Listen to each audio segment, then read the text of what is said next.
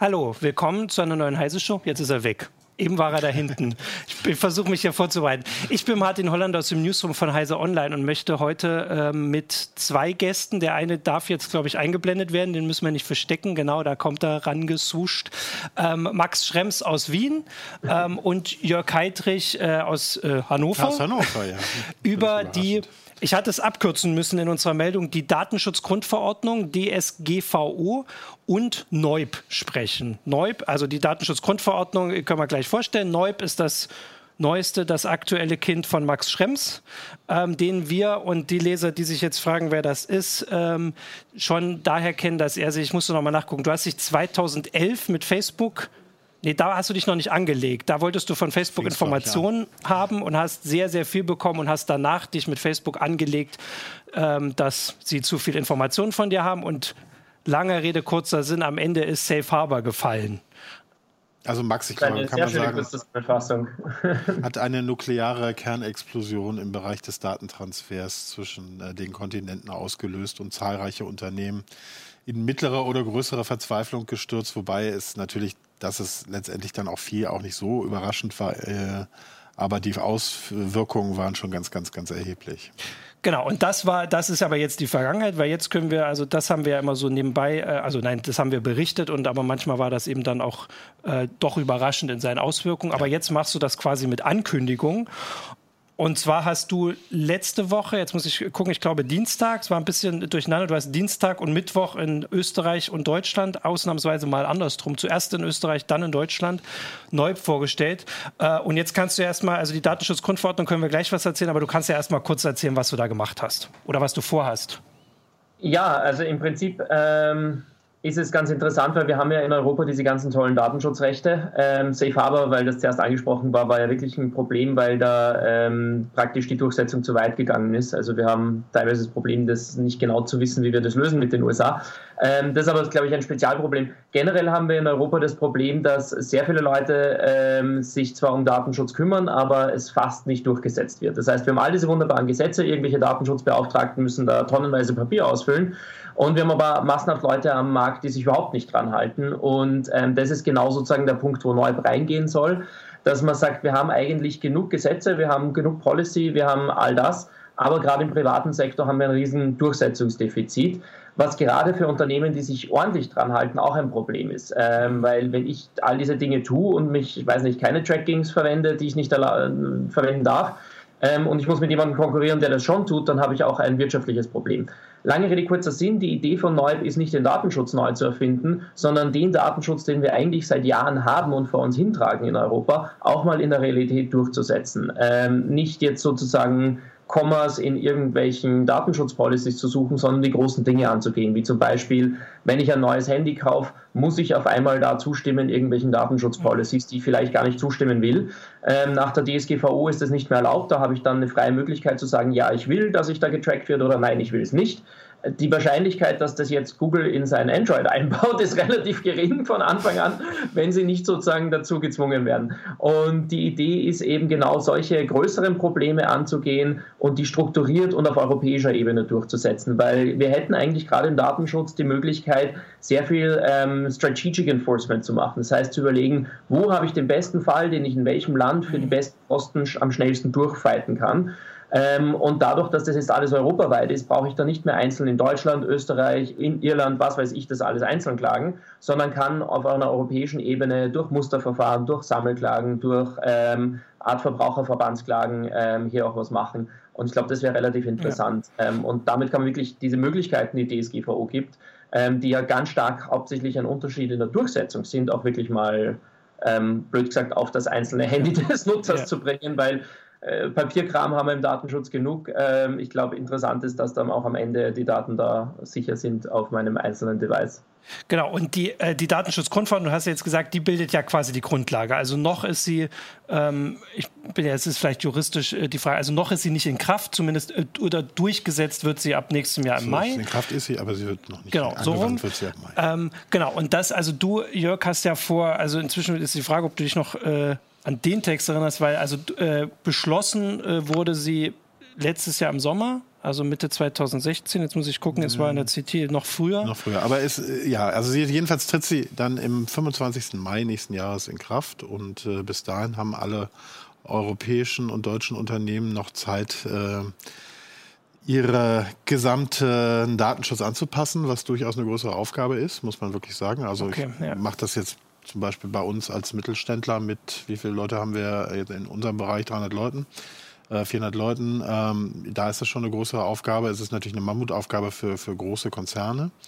Ähm, aber sie ist eben auch von, von Einzelberuflern, von Freiberuflern, von kleinen Unternehmen, von der Bäckerei, äh, die Kundenlisten hat und so weiter äh, umzusetzen. Und da wird es dann doch relativ schwierig. Und meine persönliche Erfahrung ist, je weiter es runtergeht, desto weniger ist es im Moment mit, mit den Umsetzungen bestellt. Und ich muss auch ehrlich sagen, also für so ein, sagen wir mal, um jetzt bei dem Beispiel Bäcker zu bleiben, wird es verdammt schwierig, das umzusetzen. Aber ich glaube, das sind auch nicht die, die ihr dann angehen wollt. Hm, genau im Gegenteil. Also die Idee ist sogar, denen zu helfen. Also wir wollen zum Beispiel, so wie es Stiftung Warentest früher gemacht hat, zu sagen, was sind die Top 10 Tracking-Apps, die du verwenden kannst für Statistik auf deiner Webseite und welche davon kann man wie datenschutzfreundlich verwenden. Weil die Realität heute ist einfach, wir haben, ich glaube, man kann es trennen. Man hat 90 Prozent der Unternehmen, die mit Daten überhaupt nichts Böses tun wollen, die einfach ihre Kredit, äh, weiß nicht, ihre, ihre ähm, Kundendaten haben, solch äh, 0815 Sachen, die niemanden aufregen, die kein Problem sind. Ähm, denen muss man helfen, dass sie sich sozusagen überhaupt damit auseinandersetzen können, verstehen, was sie tun. Da ist oft einfach äh, Fehler, weil man es nicht genau weiß, ähm, das Problem. Ähm, das ist überhaupt nicht das Ziel, dass man da rechtlich groß vorgeht. Das ist eher eine Aufklärungsfrage. Und dann gibt es ähm, ein gewisser Teil von Unternehmen, die schlichtweg Datenauswertung, Datennutzung und möglichst viel über jeden herausfinden, als die Businessmodell haben. Und auch diese Businessmodelle sind teilweise rechtlich zulässig, auch wenn ich es vielleicht politisch nicht mag. Ähm, ähm, aber es gibt da Sachen, wo ganz klar die Grenzen auch überschritten werden, wo ganz klar die Gesetze sind, ähm, die sagen, das geht nicht. Und das Problem, was wir jetzt faktisch haben, ist, die haben riesengroße Businessmodelle aufgebaut, die oft ähm, seit langem sozusagen so laufen. Und GDPR sagt jetzt endgültig, selbst in den Punkten, wo es bisher strittig war, geht nicht. Jetzt haben die Unternehmen zwei Möglichkeiten. Entweder so weiterfahren wie bisher und hoffen, dass sie niemand klagt. Und das machen in meiner Erfahrung jetzt recht viele, die einfach sagen, das ist unser Core Business, wir werden es einfach probieren weiterzumachen. Ähm, oder zu überlegen, wie kann man dann in den Bereichen GDPR auch umsetzen. Weil again, ich glaube, das, was mich im Datenschutz am meisten antreibt, ist, wir haben in Europa endlos viel Papier und Gesetze, ähm, aber es wird absolut nicht durchgesetzt. Und wenn ich jetzt der Einzelne bin, der sich wirklich dran hält, habe ich viel Aufwand damit, aber den Datenschutz am Handy steigert es oft doch nicht, weil halt das dann Google oder Apple oder was weiß ich ist, die das ja. sich denken, ja, da werden dann einfach unsere Anwälte sich damit beschäftigen und schauen, wie wir da wieder rauskommen. Ne? Ja. Ähm, und es ist bei GDPR ein Problem, dass da vom Lobbying ganz viel hineingegangen ist in die Sachen schwammig machen weil das ist für die großen Konzerne super, da kann sich dann die Anwaltskanzlei lang damit beschäftigen, wenn da ein schwammiger Text ist. Ähm, für ein KMU ist es ein Problem, wenn da ein schwammiger Text ist, weil der hätte gerne eine klare Regelung, die erfolgt und fertig. Ähm, und da war genau auch aus Industriesicht das Lobbying bei GDPR wirklich interessant, weil das gerade für die, den Bäcker am Eck, der immer sozusagen so ähm, als, als klassisches Beispiel da gebracht wird, ähm, ist es schwierig, wenn da steht risikobasierter Ansatz, je nachdem, was deine ist, musst du Folgendes tun oder nicht. Ähm, wie soll denn ein Bäcker sich da jetzt hinsetzen und sein Risiko einschätzen? Das, das macht er realistisch nicht. Da wäre es viel sinnvoller gewesen, Grenzen zu haben, wie wer weniger als 100.000 ähm, Datensubjekte hat, muss nicht oder sowas. Ähm, aber das ist leider im, im, Lobbying da in Brüssel untergegangen. Das kann ich leider nicht sanieren. Ähm, aber man kann zumindest schauen, dass dort, wo Unternehmen probieren, diese Spielräume übermäßig auszureizen, dass man da ähm, was tut. Und das ist genau die Idee eben von Neub, nicht nur da zu sitzen und sich aufzuregen, wie böse das alles mit dem Datenschutz ist, sondern das in die Realität zu bringen. Ne? Ähm, ich würde auch äh, gleich nochmal, weil ich den Hinweis sowieso gebe, ich sehe, dass wir auf jeden Fall schon äh, viele Zuschauer haben, aber noch gar nicht so viel Fragen. Also natürlich könnt ihr ja auch ein bisschen äh, Fragen stellen, weil das ist ein Ach, jetzt kommt direkt die erste Frage hier. Äh, es ist auf jeden Fall ein großes Thema, was auch äh, verschiedene Bereiche wieder berührt. Äh, ich wollte erstmal, aber vielleicht dann, wenn ich nach Umfragen bitte, dann kann ich ja gleich mal hier, das ist gar keine Frage. Äh, Capilino schreibt auf YouTube, ich kenne kaum ein kleines Unternehmen, was genug Zeit, Geld und Know-how hat und das gesamte Konglomerat an Datenschutzgesetzen kennt und praktisch umsetzen kann. Gehören wir zu denen, die das können, oder? Äh, wir gehören schon. nein, wir gehen auf Risiko und warten, verklagt zu werden. äh, nein, das tun wir natürlich nicht. Also wir sind da schon, also für uns ist das schon ein ziemlicher Aufwand, muss man sagen. Also ich kann, äh, vielleicht ist es auch ganz interessant, mal so ein bisschen den Prozess zu schildern. Ähm, ist jetzt alles ein bisschen vereinfacht, aber man, man fängt so an, sich zum, zu überlegen, was sind die äh, gefährdetsten Daten, die ich im Unternehmen mhm. habe. Ja, also was sind die Daten, wo am meisten ähm, Missbrauch mitgetrieben werden kann und äh, die für den Betroffenen potenziell am gefährdetsten sind. Äh, und die analysiert man, also man analysiert die Datenpötte, die man hat und ähm, das wären bei uns jetzt zum Beispiel Abo-Daten typischerweise, Shop-Daten von, von Leuten, die bei uns was mhm. eingekauft haben oder auch Mitarbeiterdaten. Und die Prozesse der Verarbeitung dieser Daten schaut man sich dann an und schaut, ob sie, ob sie datenschutzrelevant sind, ähm, was sie ja dann immer sind, und äh, passt sie dann technisch an. Also IT-Sicherheit wird ein ganz elementarer Bestandteil des Datenschutzes, was auch neu ist in der Form, was auch ganz ich persönlich ganz spannend finde. Das heißt, äh, je gefährdeter die Daten sind, desto stärker müssen meine technischen Schutzmaßnahmen sein. Jetzt alles ein bisschen vereinfacht dargestellt. Ja, okay, ja. Ähm, und da muss ich das Ganze, das ist, der, das ist der relativ einfachere Teil. Der schwierigere Teil ist, das Ganze dann auch noch zu dokumentieren. Ich muss also jede äh, Struktur, jeden Prozess, wo Daten in meinem Unternehmen mhm. verwendet werden, muss ich auch noch äh, entsprechend dokumentieren, analysieren, dokumentieren, dauerhaft überprüfen. Das Ganze ist ein Zyklus. Ähm, das hält den Datenschutzbeauftragten, den Gemeinden schon ganz gut im Atem und äh, verschafft der ganzen Branche ähm, auch ungeahnte äh, Einkommensmöglichkeiten. Äh, ein Kollege aus Österreich hat das so schön genannt. Äh, das ist das Gesetz, was mich und meine Kinder die nächsten zehn Jahre ganz hervorragend ernähren wird. Ja, und das ist so. Wir haben, wir werden zehn Jahre Rechtsunsicherheit haben. Würde. Es ist so meine aber das ist, das ist unumgänglich. Also das ist jetzt nicht unbedingt eine Kritik an, der, an dem Gesetz. Das ist einfach bei so einer Mammutaufgabe schwer zu vermeiden.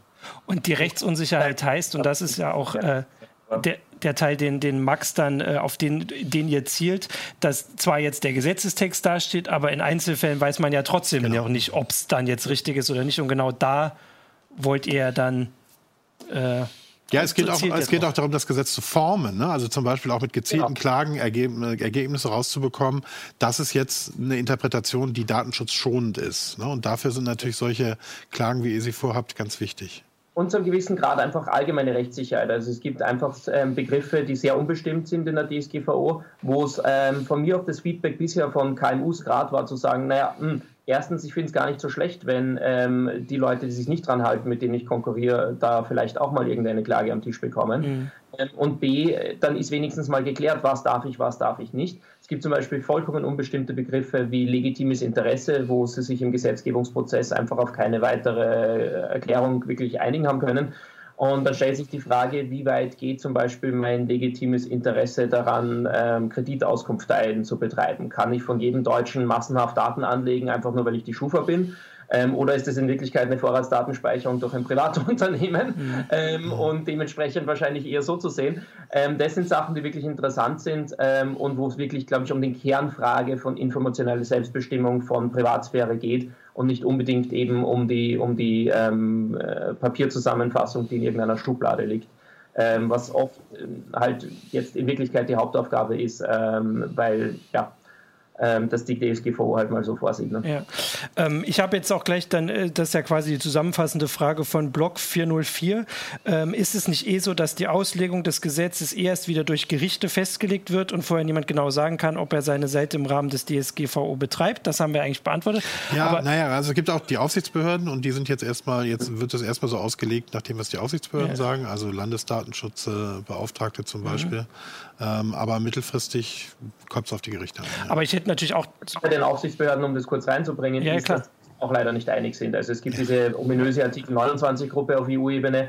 Ähm, wenn man es ein bisschen mitbekommen hat, wie das geht, das ist in Wirklichkeit diplomatisches Tauziehen. Und juristisch sind die Texte jetzt oft nicht so wasserdicht, wie man mhm. sich wünschen würde. Also sie wären besser, aber es hat teilweise vor ein paar Jahren äh, Texte geben zu, was ist eine gültige Zustimmung. Und da ist auf, ich glaube, Seite 3 war es gestanden, es muss Opt-in sein und auf Seite 5 dann gestanden, vielleicht war es eine andere Seite, ähm, es muss nicht Opt-in sein, sondern kann auch Opt-out sein. Ja. Also die haben sich im eigenen Text nicht ganz, waren sie sich nicht ganz einig, was das jetzt sein soll.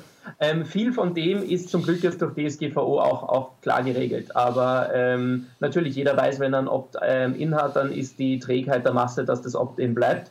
Ähm, also Opt-out bleibt und es werden genug Unternehmen sagen, ja, wir werden es einfach trotzdem probieren und schauen, wie es geht. Ne? Ja, genau, weil das hätte ich jetzt dann zusammengefasst gesagt, zumindest weiß man jetzt vielleicht deutlicher, wann man sich rechtswidrig verhält als Unternehmen. Das vielleicht schon mal, selbst wenn man noch nicht genau weiß, so wie du es vorhin. An. Also ich glaube, Zustimmung zum Beispiel ist viel klarer als bisher, aber eine andere Rechtsgrundlage, legitimes Interesse, darf national nicht mehr genauer ausgelegt werden. Das heißt, wir haben einen Begriff legitimes Interesse und damit müssen wir jetzt schauen, wann habe ich ein legitimes Interesse, eine Videoüberwachung aufzustellen? Ja. Wann habe ich ein legitimes Interesse, ähm, aus Sicherheitsgründen Daten zu verarbeiten, auf, weiß nicht, äh, um, um irgendwie ähm, Spam zu blocken, solche Geschichten. Ähm, und da wird es wirklich interessant, wie weit es jeweils geht. Da gibt es Sachen, die sind relativ klar und Sachen, die sehr, sehr unstrittig sind. Ähm, und es gibt sehr viel Graubereich dazwischen und da wäre es auch durchaus interessant, ähm, das in die richtige Richtung zu gehen. Weil natürlich viele Unternehmen sich jetzt denken, naja, ähm, jetzt probieren wir es mal zehn Jahre lang und behaupten einfach, alles, was ich in der Welt tue, ist ein legitimes Interesse ähm, und schauen wir mal, was ja. passiert. Ne? Ja. Ähm, also die, die Unternehmen gibt es halt auch und gerade um die muss man sich, glaube ich, kümmern, weil die auch den Markt einfach nach unten ziehen. Ja. Ne? John Doe hat äh, auf YouTube gefragt oder hat gesagt, noble Vorsätze, das hat er gelobt, aber wie steht es mit der Umsetzung? Wie werden denn die Lücken aus ausfindig gemacht und wie sind die Sanktionen, wenn eh schon alles zu spät ist? Ähm, also erstens, in der DSGVO gibt es jetzt relativ gute Sanktionen, zum Beispiel eben 20 Millionen oder 4 Prozent des weltweiten Umsatzes als Strafe. Okay. So eine Strafe kommt auch nicht vom Himmel gefallen, sondern sowas ist halt oft, dass eine Behörde eine sehr qualifizierte Beschwerde bekommt, wo die Behörde dann tätig werden muss. Mhm. Ähm, sowas kann wiederum so eine NGO machen. Ja. Es gibt zum Beispiel emotionalen Schadenersatz, das ist gerade für Deutschland neu, in Österreich haben wir das schon gehabt, aber in Deutschland hat es zum Beispiel nicht gegeben. Das heißt, ich habe einen Data Bridge mit einer Million Leute, weil Leute einfach die Basic-Sicherheit nicht befolgt haben. Ähm, und ich kann dementsprechend zum Beispiel eine Sammelklage dann einbringen und sagen, so, eine Million Leute hätten gerne jetzt Kohle von dir, weil ihre Daten nicht mehr auf dem eigentlichen Server in Deutschland, sondern irgendwo auf einem unbekannten Server in Russland liegen. Ähm, und dementsprechend kann man auch da durchsetzungsmäßig recht viel machen und genau das soll Neub machen. Also ich mache den ganzen Spaß ja nur deswegen, weil DSGVO jetzt wirklich mal die Möglichkeit gibt, hier was zu tun. Bisher war ich sozusagen bekannt als der Einzige, der sich jemals da irgendwie beschwert hat. Mhm. Äh, irgendwie mal probiert hat, sein Recht zu bekommen. Und ich glaube, dass wir ähnlich wie im Verbraucherschutz jetzt die Möglichkeit haben, das zu kollektivieren, dass man eine Stelle hat, die das für alle macht, und dementsprechend das auch viel günstiger machen kann und viel gezielter machen kann und in Kooperation mit den NGOs, die es schon gibt, mit den Verbraucherschützern und so weiter. Die große spannende Frage für mich, wie man das dann wirklich umsetzt, ist jetzt hauptsächlich eine Finanzierungsfrage, weil das Ganze ein Kickstarter ist. Das heißt, wir ähm, probieren sozusagen ein Core-Funding zu bekommen für ähm, ein Team aus Technikern und Juristen. Das ist uns auch recht wichtig, dass das beides zusammenarbeitet, mhm. weil da oft einfach sehr viel verloren geht zwischen, zwischen den beiden Seiten. Ähm, und das ist für mich jetzt sozusagen die spannende Sache, ob man nur sagt, ha, Datenschutz super, irgendjemand hat mal geklagt und, und das finde ich, find ich unterstützenswert, ähm, oder ob man das dann auch finanzieren kann, mhm. weil ähm, am Ende muss man Leuten auch zahlen und das ist gerade im NGO-Bereich einfach ein Riesenproblem, dass die wirklich sich teilweise ähm, ja, zu Tode arbeiten und dann im Burnout landen und das, so kann man einfach nicht professionell sich solche ja. Sachen umgehen. Was ich dazu sagen muss, betrifft nicht mich selber. Ich bin jetzt sozusagen absolut gemeinnützig da im Vorstand, mache das alles gratis. Uns geht es darum, dass wir dann sozusagen ein Team hinstellen können, die das auch wirklich ordentlich ähm, abarbeiten können, ähm, im Interesse von, von allen. Bringen wir doch kurz den Werbeblock einfach hinter uns. Ja, Wie kann man das denn unterstützen, wenn man das denn wollte? Die Organisation heißt? Ähm, NOYB, das ist sozusagen eine Abkürzung für None of Your Business, also noyb.eu. Ähm, Im Prinzip suchen wir Fördermitglieder. Das ist natürlich auch interessant, weil die Leute schnell mal sagen, ja, da 20 Euro geht schon, danke, Wiedersehen. Mhm. Ähm, wenn man so eine Organisation aufbaut, braucht man Core Funding. Das heißt, man braucht, man muss den Leuten sagen können, ich kann dein Gehalt nächstes Jahr auch noch zahlen. Wir haben unterstützende Mitglieder, die da dabei sind. Gleichzeitig ähm, ist uns total wichtig gewesen, bei uns ist auch der österreichische Verbraucherschutzverband dabei, ähm, norwegischer Verbraucherschutzverband, dass das super easy ist. Das heißt, man kann sich jederzeit wieder abmelden, man kann es jederzeit kündigen, ähm, man kann 14 Tage zurücktreten und wenn wir unseren Threshold von 250.000 im Jahr nicht schaffen, dann wird überhaupt nichts abgebucht. Also das Ganze ist ganz transparent und ganz klar. Wir hoffen halt, dass jetzt möglichst viele Leute plätschen und sagen, gut, finde ich eine coole Idee. Ähm, meine Förderhöhe kann ich mir frei auswählen und das und das ist es mir wert. Und wenn es nichts wird, dann war es sozusagen ja. ein Investment, was genau null gekostet hat. Genauso wie bei Kickstarter, wo man sagt, ähm, äh, wenn es genau. funktioniert, funktioniert sonst ja. nicht. Und ihr habt ja eigentlich auch eine groß genug, äh, eine Zielgruppe, die groß genug ist, weil eigentlich ja alle Europäer jetzt äh, unter dem, also das war ja, kann man ja nochmal zur Datenschutzgrundverordnung, kann man ja mal kurz zusammenfassen, dass es nun wirklich das erste Mal ist, dass in ganz Europa ein gleiches Recht gibt. Ich habe mir das vorhin, also ich muss es mir jetzt durchlesen, bin ich ehrlich, dass es vorher oder dass es oft in der EU so Vorgaben gibt, Länder, ihr müsst das umsetzen. Das Besondere an der Datenschutzgrundverordnung ist, dass sie größtenteils direkt sagt, was Gesetz ist oder was, also es was gibt, gilt. Es gibt Richtlinien, Richtlinien, sogenannte, das waren so die bisherigen Datenschutzsachen. Das heißt, es gab Vorgaben, die mussten dann in nationales Recht umgesetzt werden. Es kam sowas raus wie das Bundesdatenschutzgesetz. Genau, ja. So, und jetzt gibt es, was jetzt neu ist, ist eben, dass, die, dass wir jetzt geltendes europäisches Recht haben, was einheitlich in allen europäischen Ländern gleich gilt. Und das ist zumindest in dem Bereich äh, sehr neu und auch für mich äh, jetzt als, als Anwalt und der jemand, der in dem Bereich 20 Jahre tätig ist, auch sehr neu. Also ja. ich muss mich da auch ganz schön äh, anpassen und ganz schön viele Sachen neu lernen. Genau, das war ja bei, äh, bei Facebook war es ja mal so, weil werden wir gleich auch, haben wir auch schon die Fragen zu. Facebook war ja so, sitzt in Irland. Das heißt, am Ende bist du irgendwie immer in, in Dublin gelandet, auch wenn du in ja. Wien äh, geklagt hast. Auf Dublin schon sehr gut. Ja. Stell mir vor, das ist jetzt vom Wetter her zumindest nicht ganz so das Lieblingsziel. Gibt es immer noch dieses niedliche kleine Haus von der isländischen, äh, von der isländischen, von der irländischen Aufsichtsbehörde oder? Ach, Dinge, die, die, man muss ja zur Erklärung, die sind über so einen kleinen Supermarkt im ersten Stock. Ja, ja, ich kenne das. So ihre, ihr Sitz, wo sie da Google und hat damals 20 Leute gegeben, keinen einzigen Techniker, keinen einzigen Juristen. Jetzt, wo wir das durch die gesamten weltweiten Medien, dieses Foto, glaube ich, durchgespult haben, haben die ein wunderschönes neues Haus bekommen und doppelt so viele Leute. Also es ist sogar für Datenschutzbehörden sinnvoll, wenn sich mal jemand beschwert, weil dann die Politik mal aufmerksam ja. wird, dass die eigentlich überhaupt gar nicht die Ressourcen haben dafür. Ähm, und witzigerweise, wir haben jetzt gerade das Verfahren, was weitergeht, da ist die Datenschutzbehörde und ich eigentlich ziemlich auf der gleichen Seite inzwischen gegen Facebook. Also sie bewegen sich in die richtige Richtung, was genau der Grund ist, wo man einfach sagt, wenn man da mal ein bisschen Druck macht, dann bewegt sich eigentlich relativ viel, weil das Gesetz und so weiter eh da ist. Ähm, was das Coole jetzt eben ist mit der DSGVO, ist, dass das Ganze europaweit ist. Also man kann zum Beispiel ähm, strategisch da vorgehen und sagen, naja, wir haben einen interessanten Fall zur Frage der Zustimmung und wir wissen, die französische Datenschutzbehörde interessiert sich dafür unglaublich. Ja. Da kann man durchaus sozusagen das dann in Frankreich einbringen, auch gegen ein irisches Unternehmen.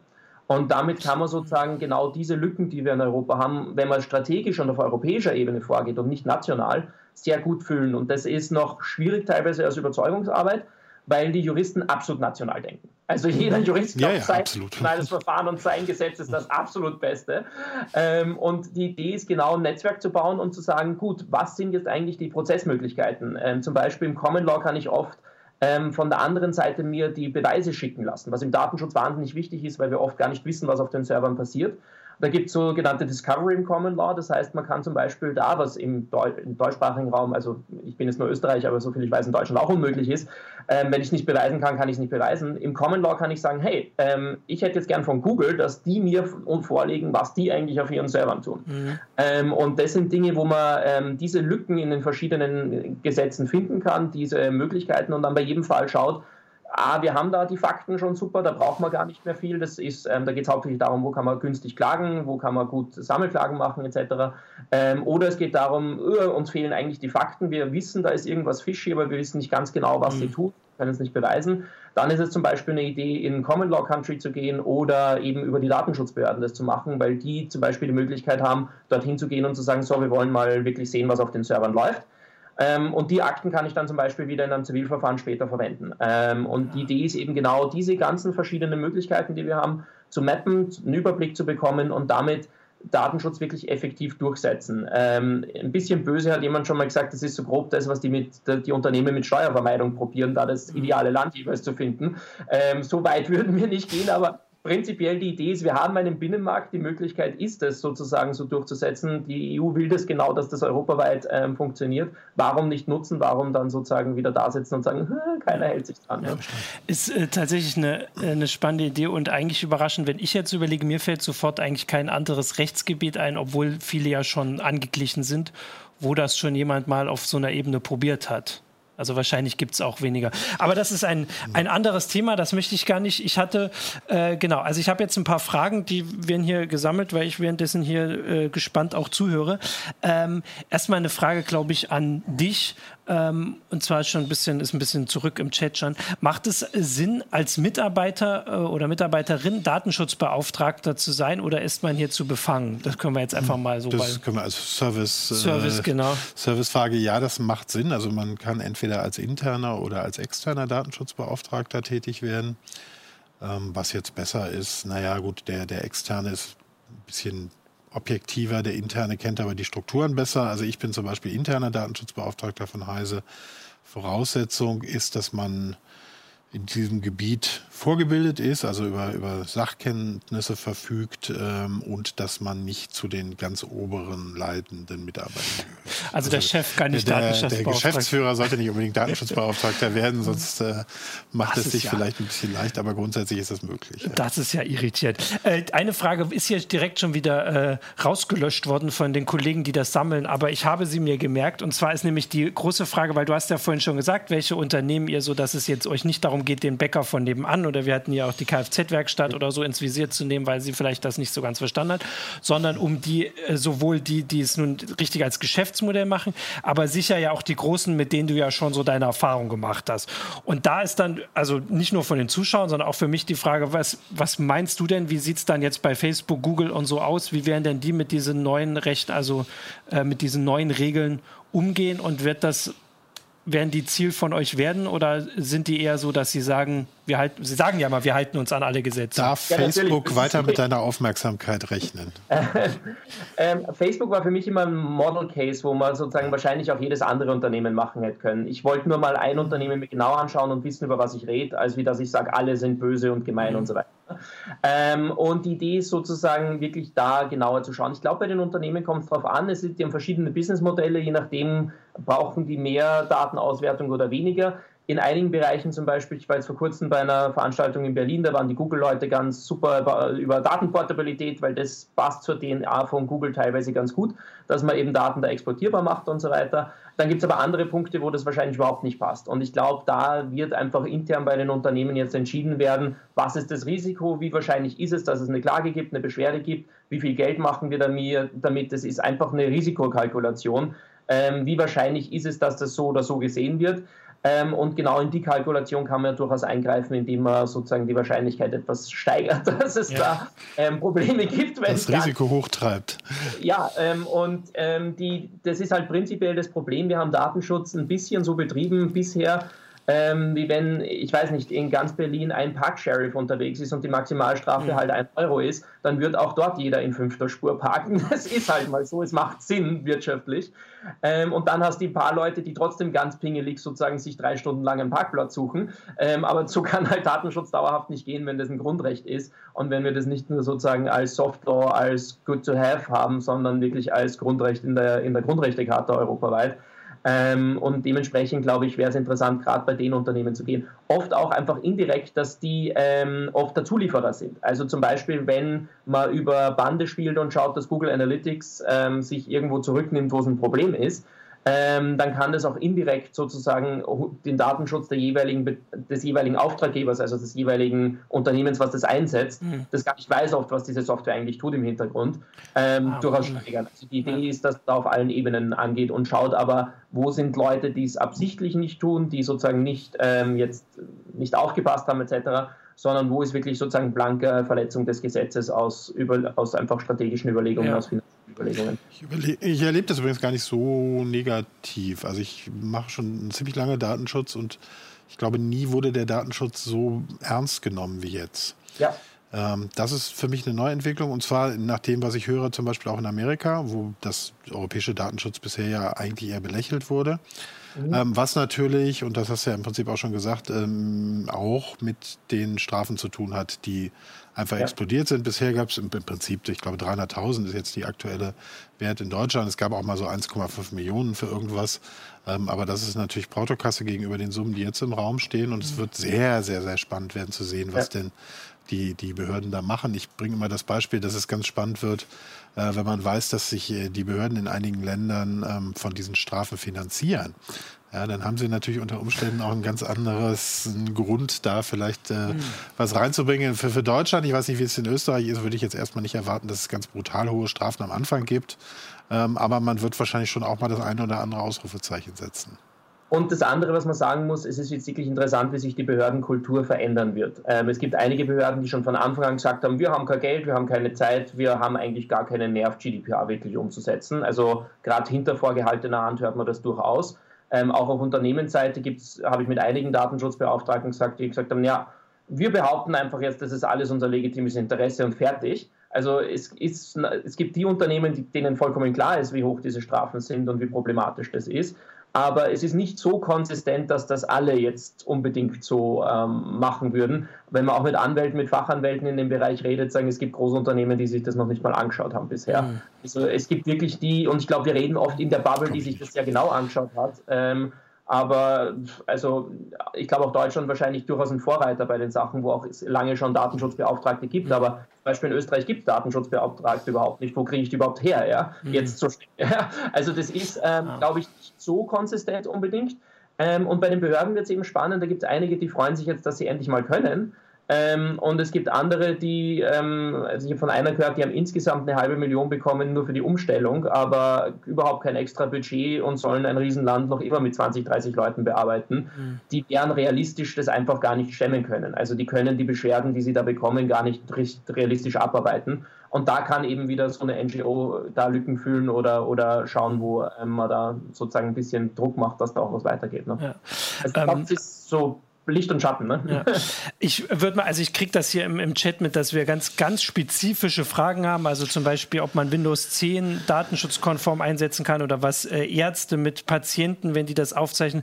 Also ich, ich sage jetzt mal, das ist alles so spezifisch, dass wir das hier ähm, nicht beantworten können. Ich habe aber eine, die ein bisschen offener ist und ich weiß, dass das auch in dem Artikel drin stand. Und zwar die Frage, was mit Backups ist, ja, ob es ein Recht, auf, ja. ein Recht auf Löschung gibt. Weil die, also die Antwort weiß ich zumindest, aber ich weiß nur ein Wort an. Ich weiß nur nur, ja, es gibt ein Recht auf Löschen jetzt auch. Ich weiß nicht, ob es das vorher schon gab. Ja, das, das gab es im Prinzip auch. Man konnte früher auch sperren, ähm, aber man musste im Prinzip auch jetzt schon äh, Backups löschen. Nur wird das Ganze jetzt natürlich ein bisschen ähm, verschärft dargestellt, auch durch die, ähm, die Bußgelder, die hier im Raum stehen. Also die Antwort, wie ist es mit Backups? Muss ich dort Daten löschen? Ja. Ja, es gibt ein Recht auf Löschung und ich muss Daten spätestens dann löschen, wenn, nicht, wenn der Zweck weggefallen ist, für den ich sie erhebe ähm, wenn, wenn jemand sagt, ich muss sie löschen. Und es gibt noch irgendwas Drittes, habe ich nicht mehr im Kopf. Ähm, aber das gilt auch für Backups. Also da gibt es in ganz vielen Unternehmen, äh, muss man, glaube ich, so ein bisschen von den Daten her denken und insbesondere auch von, von, von dem Bedrohung äh, für, für die Leute, die sich aus den Daten ergeben. Das hat man bisher nicht gemacht. Man hat bisher aus der Unternehmensperspektive gedacht, mhm. was kann mir das passieren, wenn, das, wenn, die, wenn die Daten verloren gehen oder geklaut mhm. werden. Und das ist relativ neu und dazu gehört natürlich auch eine Backup-Strategie, äh, die eben eindeutig sagt, ja, die Dinger müssen gelöscht werden nach einer bestimmten Zeit und die ist relativ, je nachdem, welche Daten gespeichert sind, wenn es zum Beispiel IP-Adressen sind oder sowas, können die relativ kurzfristig sein. Ja. Ähm, ich kann auch noch mal, weil ich, äh, also ich habe es wie gesagt vorhin auch noch mal gelesen, da durchaus mal hier die Empfehlung machen. Der Artikel ähm, kann Volker vielleicht auch sonst mal kurz über Max zeigen in der CT äh, dieses neu verordnet von vor zwei Jahren, weil es gibt auch noch eine äh, andere Sache, das war ein dass man sich den Artikel durchliest. Ich beende meine Sätze manchmal nicht so. Ähm, und zwar war auch eine Sache, du hast es vorhin in einem Nebensatz erwähnt, dass es jetzt ein Recht auf Datenportabilität gibt oder so grob ausgedrückt, dass ich also sagen kann, ich habe Daten bei einem Unternehmen, ich fasse das grob zusammen und ich kann zu dem sagen, gib du die mal zu dem anderen genau. oder gib sie mir, dass ich sie zu dem anderen geben kann, was, äh, wo man jetzt überlegt, dass äh, du, äh, Pack mal in die Tüte und gebe meine Facebook-Einträge Google Plus. Genau. Das ist natürlich eine, eine spannende Idee alleine schon, die man. Oder äh, unsere heise Foren-Einträge an äh, wen auch immer. An Facebook. Oder zu Facebook sagen, gibt uns die mal. Also es gibt auf jeden Fall eine ganze Menge spannende äh, Sachen, die, die da noch mit dranhängen und äh, die, auf die wir gar nicht alle eingehen können. Und wenn man jetzt die Fragen schon sieht, sieht man die, die große Bandbreite an, äh, an ähm, Datenschutz äh, Thematiken, wo man überall damit konfrontiert ist und deswegen auch der zu Recht der Hinweis vorhin, es geht nicht, also der Bäcker ist nicht einfach so äh, aus der Luft gegriffen, die Kfz-Werkstatt hat Daten, jeder sammelt Daten äh, und jetzt sich damit äh, auseinanderzusetzen. Sei es Mitarbeiterdaten, ne? die fallen da ja. auch mal drunter. Genau. Ähm, ich habe auch noch eine Frage an dich, Max, weil hier kommen auch immer noch welche dran. Und zwar kannst du durchaus ja auch noch mal erzählen, ein bisschen auf der Seite ist ja zusammengefasst, wer, also du hast jetzt gesagt, du bist bei Neub äh, ehrenamtlich, äh, wer da noch dabei ist und äh, dann durchaus auch mal die Frage, was, äh, wie sich das für dich lohnt. Also kann man ja, finde ich, eine legitime Frage. Ich habe dass mich sich für mich nicht lohnen muss, sondern dass ich die Möglichkeit habe, sowas gemeinnützig zu machen. Ähm, das ähm, bin ich auch sehr froh, dass das so ist, ähm, weil das einfach den Freiraum gibt. Wer dabei ist, ähm, die Überlegung war wirklich, dass wir eine breite Basis aufstellen wollen. Also zum Beispiel ist als Mitglied dabei der Jan-Philipp Albrecht, der grüne deutsche Abgeordnete, mhm. der das GVO mit verhandelt hat. Ähm, Paul Nemitz, auch zufälligerweise Deutscher, der bei der EU-Kommission zuständig war für die DSGVO, sozusagen ein paar der Väter in dem Fall der DSGVO. Ähm, es ist zum Beispiel jetzt dabei die GFF, die ähm, in Deutschland eben auch Datenschutz macht, in Berlin Durchsetzung. Ähm, da ist eben die Rollenverteilung, dass wir uns um den kommerziellen Bereich kümmern und die jeweiligen nationalen Datenschutz-NGOs, die es schon gibt, oft ähm, sich im Prinzip eigentlich um, um staatliche Überwachung ähm, kümmern, weil man die auch nur national wirklich bekämpfen kann. Das ist ja. einfach richtig so. Ähm, und die Idee ist wirklich, da ein Netzwerk zu bauen. Der österreichische Verbraucherverband ist zum Beispiel da. Ähm, beim deutschen Verbraucherverband gibt es zumindest Kontakte. Die müssen wir jetzt noch sozusagen schauen, ob die dann äh, mehr machen. Da war überall sehr positives Feedback, weil auch die Verbraucherverbände sagen, das ist nicht unser Kernthema, ähm, aber es, wir sehen es als immer zunehmend ähm, spannenderes Verbraucherschutzthema. Und die Idee ist in dem Bereich nicht Parallelstrukturen zu machen, sondern mit den Leuten zusammenzuarbeiten. Also zum Beispiel zu sagen, wir haben das analysiert, da ist wirklich ein toller Gerichtsstand für Deutschland ähm, wollt ihr den Fall übernehmen? Wir haben ihn euch recherchiert. Da ist er, bitte durchsetzen. Ähm, die Idee ist eben genau, da die Strukturen, die wir schon haben, eher zu verbinden, als wie sozusagen neue aufzubauen. Ähm, und da war das Feedback bisher sehr, sehr positiv. Also die sind alle sehr begeistert, da was zu machen. Ähm, und das ist auch mit der Grund, warum wir jetzt sozusagen da an den Start gehen und in die Öffentlichkeit, weil einfach aus dem Netzwerk heraus dass die, das Feedback sehr positiv war. Ähm, wie gesagt, die große spannende Frage am Ende ist, kann man sowas finanzieren? Mhm. Ähm, und auf das wird es meiner Meinung nach am Ende hauptsächlich ankommen. Die rechtlichen und die Netzwerkmöglichkeiten und so, die, das, das was man einfach braucht dafür, die Manpower, das, das Brainpower und so weiter, die ist da. Wir haben auch jetzt relativ viel ähm, im Team dabei, die ähm, Uni-Professoren sind in dem Bereich, die Research in dem Bereich machen ähm, weil da einfach auch rechtlich sehr, sehr viel ähm, Hirn und Hirnschmalz sozusagen nötig ist, ähm, was man einfach schauen muss, wo man her, woher man das bekommt. Aber da ist eben zum Glück sehr, sehr positiv ja. das Feedback bisher gewesen. Ähm, Eine Frage. Genau. Ähm, nach der Datenschutzgrundverordnung ist vor der E-Privacy-Verordnung. Ähm, das heißt also, wir bekommen das eine und dann bekommen wir nochmal eine ähnliche äh, europäisches Gesetz, was im Prinzip den Datenschutz im Internet regelt ins, und dort insbesondere die Fragen nach dem äh, Einsatz von Cookies und der Speicherung von äh, User-Informationen und ähnliches, äh, in, äh, insbesondere in meinem Bereich, im Verlagsbereich, äh, rotieren da gerade alle und ja. machen sich größte Sorgen, um es mal vorsichtig auszudrücken, bis hin zur m, baren Hysterie, würde ich das ehrlich gesagt auch nennen. Ähm, wie siehst du da die Entwicklung? Ich muss, ehrlich, ich, ich, muss ehrlich sagen, nachdem ich fünf Jahre lang GDPR verfolgt habe, habe ich eine E-Privacy-Pause gegeben. okay, das ist nachvollziehbar. Weil war man zu viel bei irgendwelchen Podiumsdiskussionen und Lobby-Talks in Brüssel. Ähm, ich finde es interessant, ins, insgesamt finde ich teilweise die Aufregung ein bisschen überhysterisch. Ähm, also es ist wirklich spannend, wie weit man das macht. Die, die Frage sozusagen, wer kann wie Konsent bekommen und bevor, äh, bevorzugt man die Großkonzerne damit zu einem gewissen Grad, ist wirklich interessant. Ich glaube, da muss man überlegen, wie man sozusagen diese Sachen ordentlich macht. Ähm, ich muss äh, generell sozusagen, ähm, habe ich wieder ein bisschen das Gefühl, das war ähnlich wie bei GDPR, dass da hat es geheißen, morgen ist das Internet kaputt, wenn GDPR kommt. Ähm, jetzt wird halt das Internet kaputt, weil E-Privacy kommt.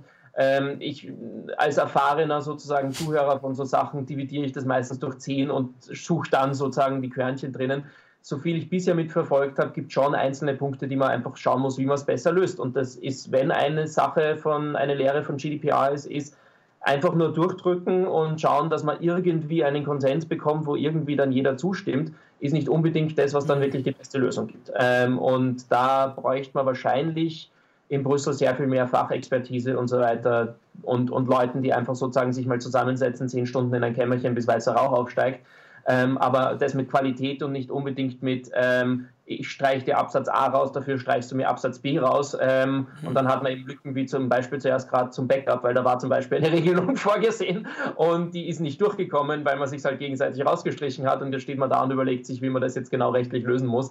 Ähm, und äh, ich glaube, das wäre auch gerade interessant bei solchen Gesetzen, dass wahrscheinlich gerade im Verordnungsbereich die Gesetzgebungsprozesse in Brüssel für so komplexe technische Sachen nicht unbedingt ideal ist. Mhm. Äh, da müsste man eher sozusagen in einen anderen Modus kommen, wo man da eher Experten hat, die neutral, ohne von irgendwelchen Lobbyseiten aus verschiedenen Ecken zu kommen, sich überlegen, wie kann man sowas sinnvoll lösen, was gleichzeitig dann auch noch grundrechtskonform ist. Weil ganz viel, was jetzt, weiß nicht, die, die Marketingindustrie rausschreit, ist, wir dürfen allen hinterher folgen und das ist ja vollkommen lächerlich wir haben schon ein Grundrecht im Artikel 8 auf Datenschutz und prinzipiell ist die Grundregel, mir darf niemand, mich darf niemand verfolgen online. Ähm, und ich glaube, vieles von den Dingen wird sich auch vom Marketing beheben, wenn sich zumindest alle dran halten müssen. Ähm, wenn wir jetzt zum Beispiel Marketing machen, ganz banal für unsere NGO, hat sofort geheißen, ah, ähm, Tracking-Pixel drauf, dann können wir alle, die auf der Seite waren, nachher auf Facebook verfolgen und auf Twitter und können die wieder bebomben, dass jetzt bitte gefälligst mit, Mitglied werden sollen. Das kann ich nicht. Ne? Mhm. Und jede andere NGO kann das. Ähm, ich muss jetzt sozusagen herumlaufen und hoffen, dass die Leute das selber machen, aber ich muss hoffen, dass die mir nachlaufen und kann ihnen halt nicht nachlaufen. Ja. Das ist aber wieder okay, wenn es für alle so ist. Ne? Wir machen das auch. ähm, ich habe noch äh, einen Hinweis, äh, auch nochmal von YouTube, glaube ich. Ähm, na toll, niemand weiß, wie hoch die Strafen real ausfallen, schreibt Ulrich Schmitz. Kaum ein Unternehmen ist clean. Ich kenne einen Mittelständler, bei dem die Geschäftsführer jetzt alle Online-Shops zumachen wegen dem Haftungsrisiko. Das, ja, das wäre natürlich ein bisschen hysterisch, zumal genau. sich jetzt in den Online-Shops selber gar nicht so wahnsinnig viel ändert. Äh, das ist jetzt nicht so ein Bereich. Ja. Äh, aber äh, ja, dass wir alle mit Rechtsunsicherheiten leben müssen, das ist, ist, ist so. Genau, aber da. Die Message, wenn ich das noch ganz kurz sagen darf, zu DSGVO ist, die klassischen Businessmodelle fallen ja eigentlich durch dieses Gesetz durch. Also Webshop, klassisches Beispiel, alles, was ich da normalerweise tue, ist notwendig für die Vertragserfüllung. Also, dass ich meine Daten speichere, für Steuersachen aufbehalte, die Daten an die Post übergebe, damit das Paket ankommt, die Daten an die Kreditunternehmen ähm, übermittle, damit die Kreditkartenzahlung funktioniert. Äh, fallen mir alles, da brauche ich nicht mal eine Zustimmung. Ähm, da habe ich schon eine gesetzliche Rechtsgrundlage. Und man darf auch nicht überpanisch sein. Also es geht wirklich darum zu sagen, habe ich meine Sachen in Ordnung, lösche ich die, liegen die irgendwo noch 20 Jahre im Keller, wo sie eigentlich gar nicht liegen sollten um die Sachen geht es, aber Webshop ist nach DSGVO sowas von kein Problem, dass ich, mir würde, glaube ich, fast kein Beispiel einfallen, was weniger Problem sein Na, sollte. Das sehe ich jetzt aber dann doch nicht so, als jemand, der einen Webshop betreibt. Ich brauche eine Privacy Policy, die muss ich reinschreiben, ja. da muss ich zum Beispiel meine gesamten Auftragsdatenverarbeiter reinschreiben, ich muss mit denen Verträge schließen, ich muss und, und, und, und, und. Also so trivial ist es dann auch es nicht. Es ist trivial, aber im Sinne von, ist es erlaubt? Es ist machbar, ja, da sind wir uns es einig. Ist absolut erlaubt. Ein Riesenproblem, was wir haben, und ich hoffe, dass sich das im nächsten Jahr löst, sind eben die Auftragsdatenverarbeiter. Es ist bei uns genau das Gleiche. Wir sind auch ein Verein und ich muss auch irgendwo schauen, wo meine Sachen gehostet sind. Allein jemanden zu finden, der das rechtlich ordentlich macht, ist ähm, nicht so einfach. Das hoffe ich, dass die sozusagen in den nächsten ein, zwei Jahren einfach, weil der Marktdruck kommen wird, mhm. das dann fix fertig machen. Also wir haben Auftragsdatenverarbeiter, da lade ich mir die, den Vertrag direkt online runter, das dauert genau eine Minute und fertig ist die Sache. Ne? Ähm, da muss auch die Industrie einfach noch nachziehen. Ja, ne? ich sollte ihn schon auch noch mal kontrollieren und nachprüfen ja. und so weiter. Und dafür brauche ich dann auch das Know-how. so also es ist nicht so einfach ist es dann auch nicht. Genau. Aber machbar. Genau. Also ich würde ja auch, weil wir vorhin ja auch diese speziellen Fragen hatten, also natürlich gibt es dafür auch ähm, also Tipps bei äh, Datenschutzverantwortlichen, äh, ja, bei es gibt, Verbraucherschützern. Äh, in den nächsten EX wird es ein ziemlich großes Special dazu geben, wo wir auch die, die Sachen so aus praktischer Perspektive ja. beleuchten. Und äh, es wird im Januar wird es wieder ein Webinar dazu geben, wo es so ein bisschen um IT-Sicherheit in der Datenschutzgrundverordnung geht. Ähm, also bei uns in den ja unseren Angeboten wird es dafür reichlich zu lesen geben. Und dann auch bei euch, wenn das genau, Geld zusammen ist. Reichlich äh, zu Klagen das, geben. Das, das schauen wir mal und vor allem auch die Vorschläge, hast du ja gesagt, es geht nicht nur darum, vor Gericht zu ziehen, sondern auch den Datenschützern zu helfen. Weil ich würde sagen, diese ganzen Detailfragen, das wird sich dann, entweder wird sich so klären oder ähm, wie gesagt, das kann man dann auch noch bei äh, den äh, wirklichen Experten erfragen.